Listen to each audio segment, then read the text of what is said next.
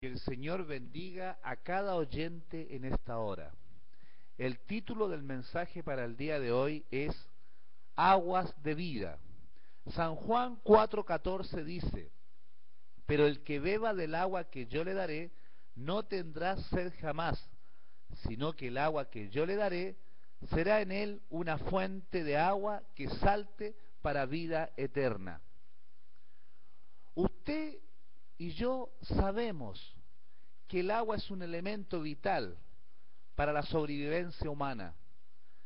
Sin ella nos deshidratamos y morimos al poco tiempo. Qué alegría es ver en el desierto, después de un largo caminar, un lugar con agua. Es un placer beberla y ya no importa cuánto camino quede por recorrer.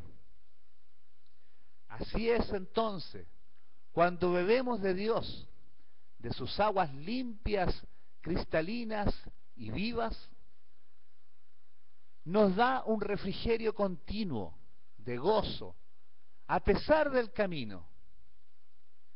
Sin esas palabras de Él, no podemos sobrevivir, desmayamos y morimos. Busquemos a Dios incansablemente, ya que Él nos saciará de sus aguas eternas de vida. Hay muchos lugares, muchas fuentes, pero hay un solo lugar para encontrar la verdadera y única fuente de agua de vida, y su nombre es Jesús de Nazaret. Sus aguas son frescas limpias y eternas. Hermano, bebamos, bebamos de las aguas del cielo. Que el Señor te bendiga.